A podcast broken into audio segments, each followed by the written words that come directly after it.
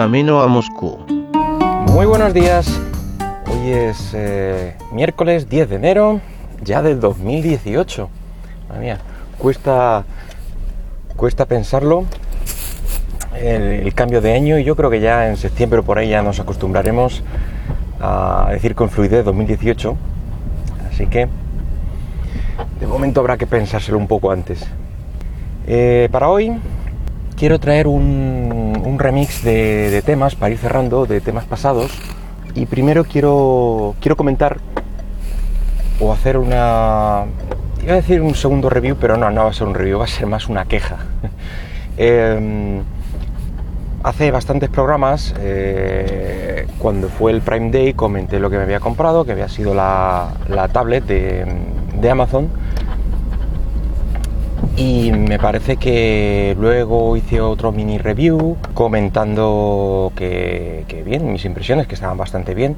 Vamos a ver, eh, después de todos estos meses de uso diario, mmm, eh, mi uso es eh, multimedia principalmente y digamos consumo también de eh, noticias, redes sociales, etcétera. Bueno, pues después de todo este tiempo me da la sensación de, mm, de que ciertas aplicaciones le cuestan bastante. tema multimedia no ha variado en absoluto. Va bien, perfecta, no hay ningún problema con, con ninguna aplicación, ni se ralentizan vídeos, ni nada. O sea, lo que se veía se sigue viendo, pero en aplicaciones, mmm, pues eso, de tipo redes sociales, eh, y además de las que más uso, que es lo que más rabia me da, eh, como pueden ser el Twitter o, o, Telegram también.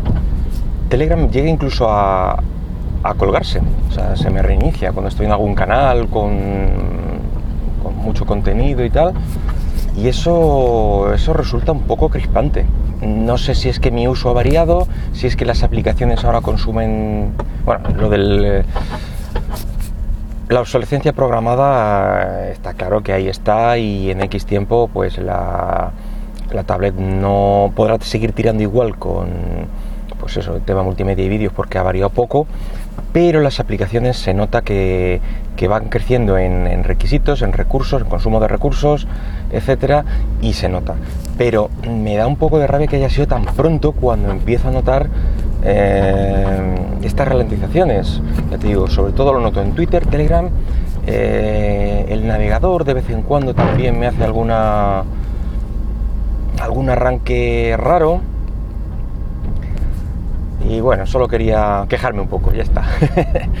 Dejarlo en, algún sitio que, que, bueno, es barata, pero no es solo todo lo que reluce. Desconozco si otra tablet un poquito más cara, entiendo que no, eh, este problema también, también habría surgido.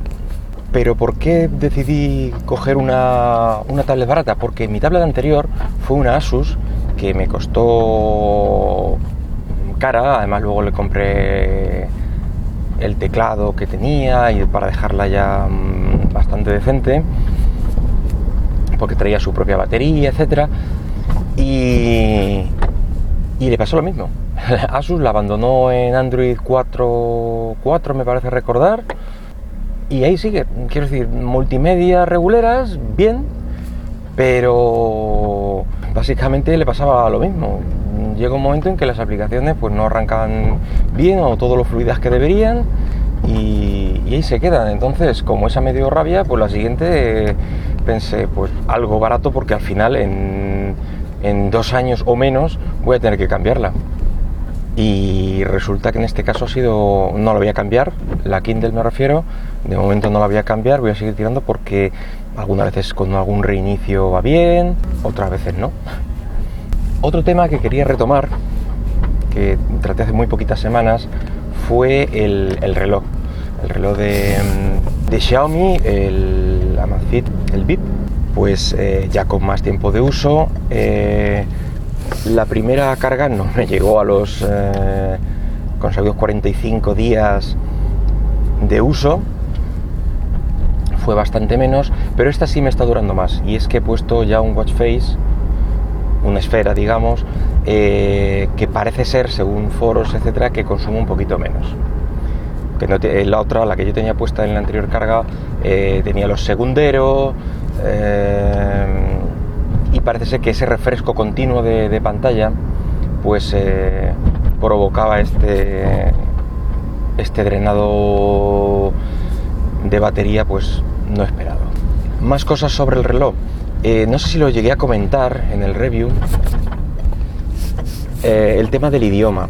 Para mí eh, era un, pequeño problema o algo que tenía que tener en cuenta porque venía en chino, claro. Sí, la gente decía con los iconos te aclarabas y tal, pero bueno, luego te vas al setup y que todo esté con caracteres chinos y tal, pues resulta un poco, un poco rollo. Entonces, eh, decir que eso, ningún problema. Con la versión que ya comenté de, de Mi Fit, ya no tenéis que tener ningún problema porque ponía el reloj directamente en, español, eh, perdón, en inglés, incluso teniendo, eh, teniendo el móvil en español. Eh, con versiones anteriores, de hecho creo que es incluso con la que está ahora mismo en Google Play, lo que ocurría es que si tenías el móvil en cualquier idioma te lo ponía en chino, pero si lo tenías en inglés, el reloj te lo pasaba en inglés. Pero recordar que otra queja que yo tenía, o una pega grande que sí le había visto al, eh, al reloj, era el tema de las notificaciones que la verdad es que en un smartwatch o banda inteligente o como queráis llamarlo, eh, el tener las notificaciones prácticamente no inútiles, pero poco usables, pues le restaba, le restaba puntos. Bueno, pues es decir que con la última versión que he instalado de Mi Fit, que la saqué igual que la anterior de APK Mirror, pondré el enlace, a ver si me acuerdo, en la descripción. Bueno, pues con eso mm, ningún problema. Eh, la aplicación misma ya separa las, las notificaciones, ya se pueden leer todas aunque no hayas eh, respondido ni contestado ni visto ninguna desde el móvil para consumir ese eso típico de dos notificaciones en tal programa, en Telegram, por ejemplo. Bueno, pues de esta manera eh, ya podéis eh, leerlos todos una por una y ningún problema. Así que punto arreglado en el, en el VIP y ahora se convierte vamos, en un valor enorme porque vamos, por el precio que tiene lo que hace, es genial. Bueno, pues de par de temas quería traer un poco mi queja de la obsolescencia programada y, ese pequeño apunte de tanto del idioma como de las notificaciones del VIP. No quedará ahí en el aire esta queja mía. Así que bueno, vale, hasta luego.